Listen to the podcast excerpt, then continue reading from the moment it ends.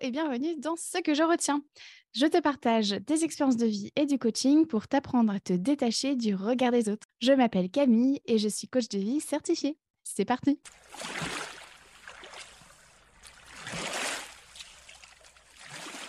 Aujourd'hui, dans ce 58e épisode, je te partage ce que je retiens de ces 13 années de chagrin sans cet ami, avoir la trouille de le recontacter.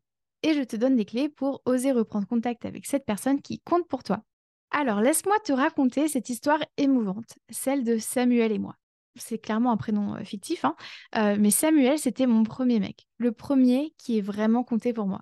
Eh bien, ce Samuel, je l'ai aimé si fort, et je suis à peu près certaine qu'il m'a aimé tout autant. Eh bien, en 2008, je l'ai quitté malgré tout.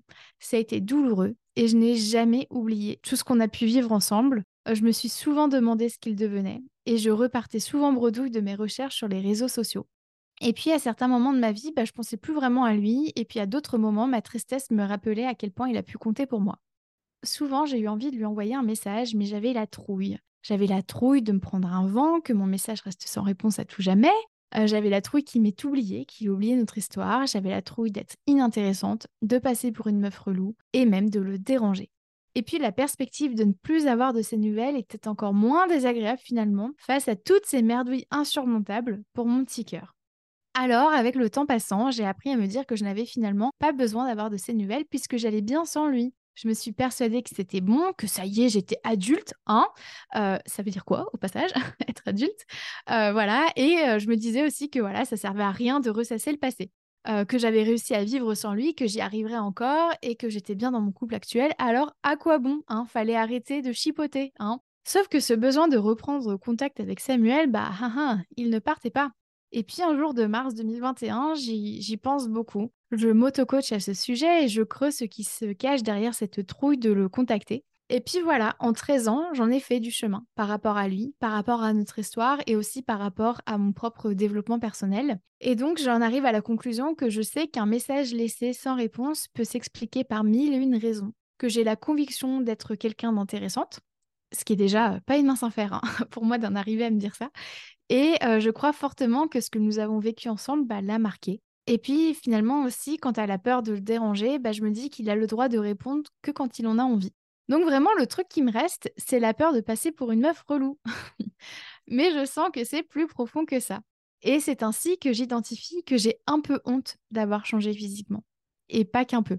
J'ai pas que un peu honte d'avoir changé physiquement. Je constate que mon corps, bah, il s'est juste pris 13 ans dans la gueule. Hein.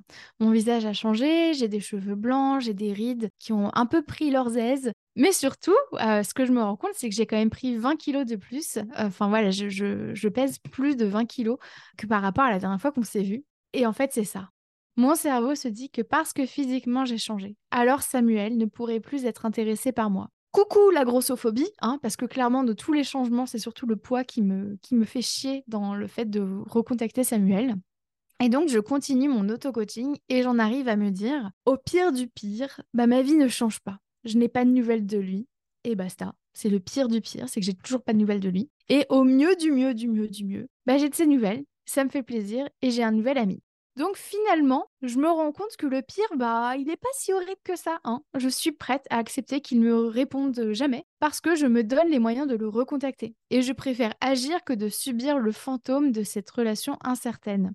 Alors bah, je lui envoie un message via un réseau social et je me rappelle que ma vie ne dépend pas de ce message.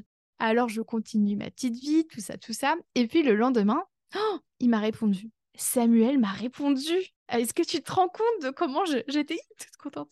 Bref, nous avons longuement échangé dans les jours et semaines qui ont suivi. C'est ce que ça fait finalement de rattraper 13 ans de vie sans contact. Plusieurs mois plus tard, nous avons passé une soirée ensemble à Paris. C'était clairement une des plus belles soirées de ma vie. Et à l'instant où j'enregistre cet épisode, ça fait presque trois ans que Samuel et moi avons repris contact et ça me réjouit profondément de l'avoir à nouveau dans ma vie, de manière active et pas juste à travers mon chagrin. Donc ce que je retiens de ces 13 ans de chagrin sans cet ami, c'est que de ne rien faire, c'est se remettre au bon vouloir de l'autre. En effet, en attendant que l'autre reprenne contact avec nous, tout le champ d'action possible repose uniquement sur l'autre. Et c'est ni bien ni mal, hein. C'est juste un fait, même si ce n'est peut-être pas ce que toi tu espères. Parce qu'au fond, si tu écoutes cet épisode, c'est qu'il y a une personne qui compte pour toi et avec qui tu aimerais renouer. Alors finalement, pourquoi on fait ça? Pourquoi laisser à l'autre la responsabilité de reprendre contact avec nous?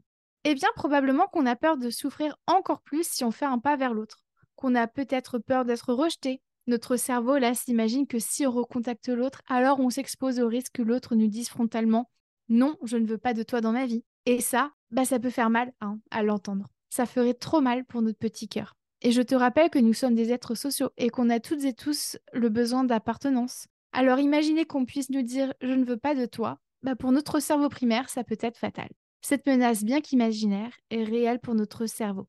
Et je te renvoie d'ailleurs à l'épisode 17 sur comment se rassurer face au stress et comment le stress se matérialise euh, vraiment au niveau du, cerveau.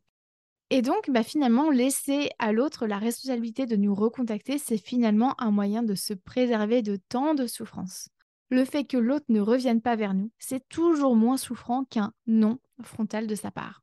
Maintenant que tu comprends mieux l'enjeu central de reconnaître que tu as, comme chaque être humain sur Terre, le besoin d'appartenance, il est important d'aborder un autre point essentiel.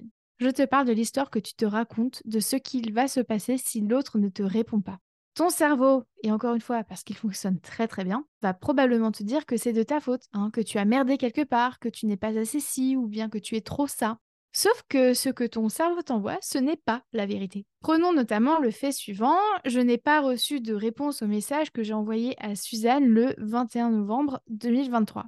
On sait qu'il s'agit d'un fait puisque c'est démontrable dans une cour de justice et donc pour ce fait, il existe mille et une interprétations possibles. Comme par exemple, elle s'en fout de moi, elle m'en veut encore, je ne suis pas intéressante, c'est une connasse, je l'ai dérangée, elle a honte de me connaître aucune, et j'insiste vraiment là-dessus, aucune de ces interprétations n'est vraie. En effet, on ne connaît pas la raison qui fait que euh, on n'a pas reçu de réponse à notre message. Si ça se trouve, Suzanne, bah, elle traverse une épreuve de la vie, un mariage, un décès, un licenciement. Ou alors elle a un souci de santé, comme par exemple une maladie, un traitement, la perte de la vue. Ou bien elle a rédigé le message et ne s'est pas rendu compte qu'elle ne l'avait jamais envoyé. Ou bien elle n'a jamais reçu ton message, peut-être que tu été adressé à un mauvais destinataire ou qu'il n'y a pas eu de réseau, etc.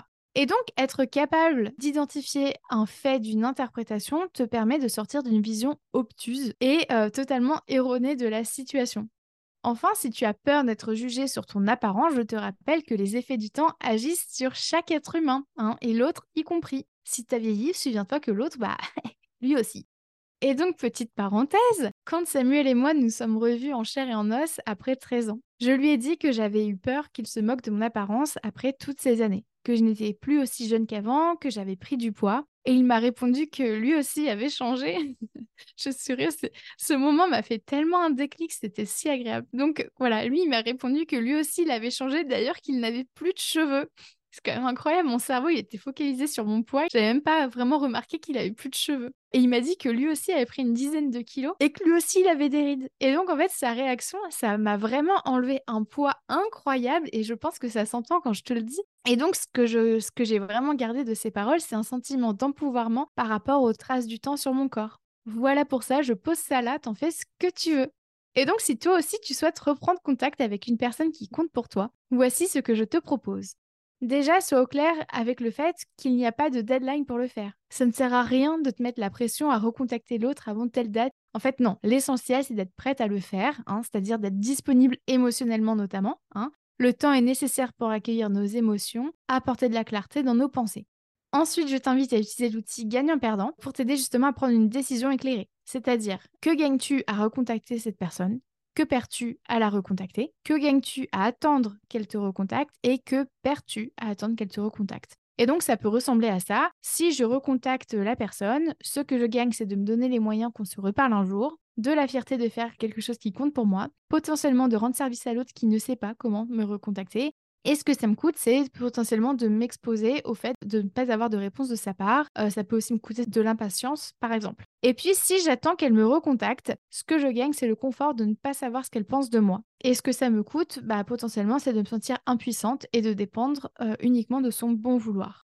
Bien entendu, je t'invite à te questionner sur le pire, le pire de pire qui puisse arriver et aussi le meilleur scénario possible, puisque les deux sont tout autant susceptibles d'arriver alors lequel souhaites-tu croire? Je t'invite aussi à connaître ton intention pour reprendre contact, c'est-à-dire sois clair avec toi-même. En recontactant cette personne, ton intention est-elle d'avoir de ses nouvelles, de comprendre ce qu'il s'est passé, lui dire qu'elle a compté pour toi, de garder contact, etc. Je t'invite également à dire la vérité à l'autre, car après tout, si tu espères que l'autre soit honnête avec toi, bah ça passe aussi par le fait d'être honnête. Par exemple, si je te recontacte, c'est pour que tu m'aides à comprendre ce qui nous est arrivé, ou bien si je te recontacte que maintenant, c'est parce que je ne savais pas comment te dire les choses, j'ai eu besoin de temps pour faire le point sur mes pensées et mes émotions.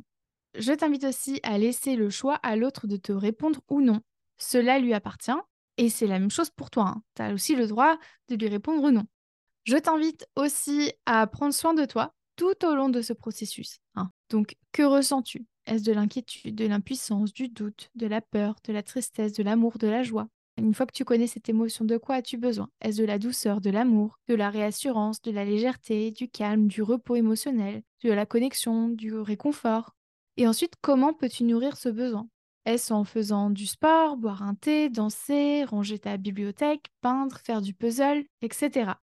Et pour conclure, je t'invite donc à écouter les épisodes complémentaires du podcast qui sont le 13 sur comment identifier tes besoins, le 51 sur comment nourrir tes besoins, le 26 sur le pouvoir de l'intention, le 34 sur la peur d'être jugé, le 37 sur la peur de passer pour une égoïste, le 42 sur tes pensées parasites et créatrices et le 46 sur comment être accepté tel que tu es.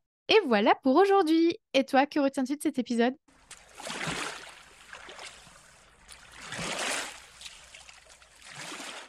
Merci à toi d'avoir écouté cet épisode jusqu'au bout. Si tu souhaites en savoir plus sur mon travail, rejoins-moi sur Instagram sur la page La Camille ainsi que sur mon site internet www.lacoachcamille.com.